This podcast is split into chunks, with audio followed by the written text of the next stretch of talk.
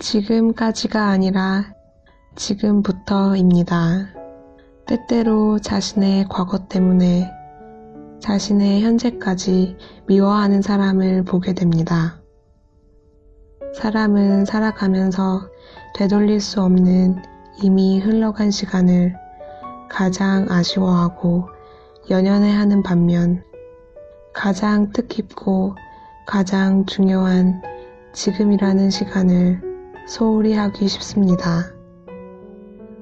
과거는 아무리 좋은 것이라 해도 다시 돌아오는 법이 없는 이미 흘러간 물과도 같을 뿐더러 그것이 아무리 최악의 것이었다 해도 지금의 자신을 어쩌지는 못합니다.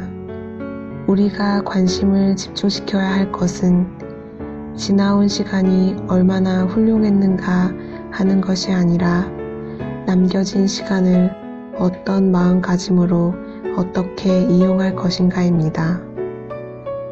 우리 인생의 목표는 지금까지가 아니라 지금부터입니다.